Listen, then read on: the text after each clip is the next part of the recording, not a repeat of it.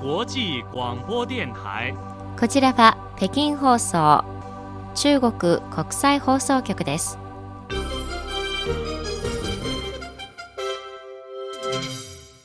ニュースをお伝えします。まず主な項目です。習近平国家主席は欧州理事会のミシェル議長と会談を行いました。江沢民氏の遺体が上海から専用機で北京に到着しました。中国が独自に開発した北東システムは20以上の業界で活用されています。以上主な項目です。はじめに、習近平国家主席は1日午前、人民大会堂でシャルル・ミシェル欧州理事会議長と会談を行いました。習主席は、中国は EU 欧州連合が中国の特色を持つ現代化の道を歩む上で重要なパートナーとなり、中国の巨大な市場、制度的な開放、国際的な協力の深まりという機会を分かち合うことを望むと述べました。また、習主席は中央関係の発展について4つの考えを打ち出しました。まず、正しい認識を持つことです。中国は歯を唱える考えはなく、これまでに体制の輸出をしたこともなく、今後もする考えはありません。中国は EU の戦略的自主性を支持し、欧州の結束と繁栄をサポートします。それから、食い違いを適切に対処することが必要です。双方は建設的な態度で意思疎通と協議を保つべきで、大切なことはお互いが重大な関心を寄せる革新的な利益を尊重し、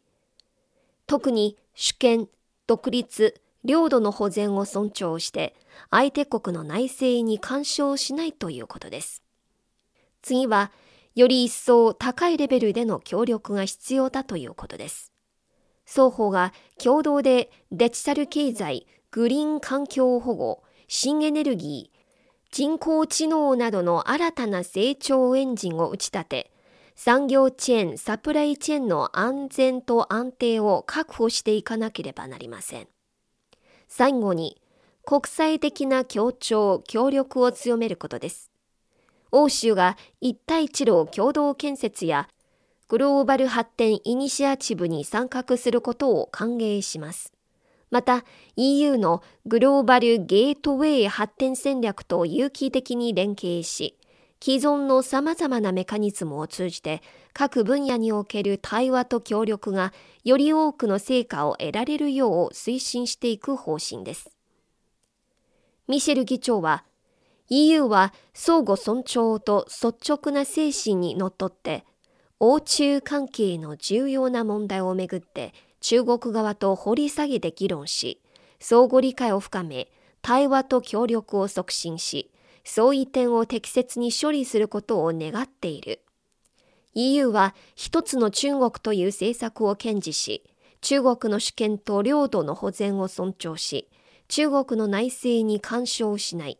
次の段階として中国とハイレベルな交流を行い、直接的な対話と協力を深めて、誤解と判断ミスを減らしながら、交流と協力を深め、エネルギー危機や気候変動、公衆衛生などのグローバルな課題に共同でよりよく対処していきたいと述べました。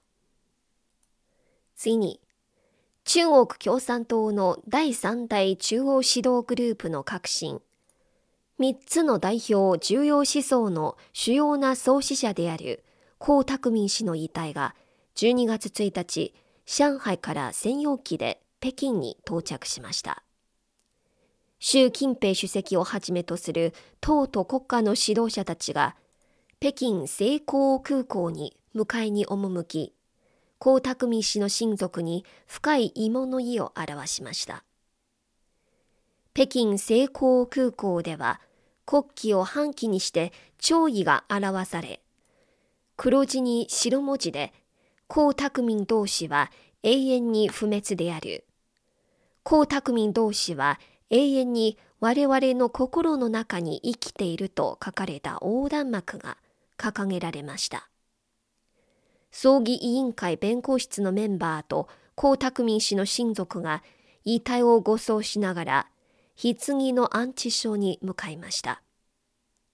江沢民氏は11月30日に上海で亡くなりました。去年96歳でした。次のニュースです。外交部の調律権報道官は1日の定例記者会見で、アメリカのイエーレン財務長官が中国の新型コロナ感染防止策が世界経済見通しにマイナスの影響を及ぼしていると述べたとの報道について触れ、中国は引き続き科学的で正確な予防と抑制を堅持し、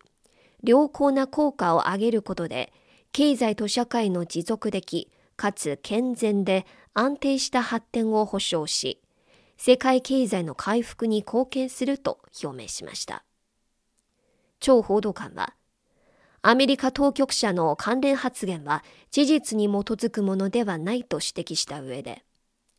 新型コロナウイルス感染症の発生以来、中国は感染症対策と経済成長を科学的かつ統一的に計画し、世界の産業チェーンとサプライチェーンの安定性と円滑性を保障するため、世界経済の発展促進における重要な貢献をしてきた。2021年に中国の貨物輸出入総額は6兆ドルを突破し、過去最高を記録し、今年1月から9月までの中国の貨物輸出入は、前の年の同じ時期に比べ9.9%増加した。中国は大きな市場を世界と分かち合いながら、コストパフォーマンスの高い中国製品を安定的に世界に送り出し続けていると述べました。こちらは北京放送中国国際放送局です。ただいま北京からニュースをお伝えしています。中国が独自に開発した衛星測位システム北東3号は供用開始から2年余りを経て20以上の業界で活用される産業全体の急速な発展を牽引する力になりました。北東システムを利用した高精度な測位により従来の5メートルから10メートルだった地図ナビゲーションアプリの測位精度を1メートル以内に向上させることができました。この機能は現在、中国国内の8都市の利用者に開放されています。一方、北東システムは都市インフラの位置に関連する整備でも大いに活用されています。北京では北東測位に基づくガス供給ネットワークの安全リスクモニタリングプラットフォームが1センチ単位でガス漏れの場所を特定できるようになりました。この技術は現在全国150社のガス会社での70万キロ以上のガス供給ネットワークの点検に生かされています。今年上半期、北東システムを活用した設備が20以上の業界に浸透し、総数は1550万件を超えました。次に、中国の宅配取扱数は今年1月から12月1日までに新型コロナウイルス感染症などの影響を克服し、1000億件に達しました。おしまいのニュースです。強い寒気の影響で中国中部の安徽省に位置する鉱山風景区では11月30日、初雪を観測し、一面真っ白の雪景色が広がっています。鉱山は昔、遺山と称されていましたが、伝説上の王、皇帝がこの山で不老不死の霊薬を飲み仙人になったという言い伝えから、唐の時代に鉱山と改名されました。鉱山はユネスコの世界遺産リストに指定された後、さらにユネスコの世界ジオパークに登録され、中国重大名所旧跡の一つでもあります。これでこの時間のニュース、リュウエリンがお伝えしました。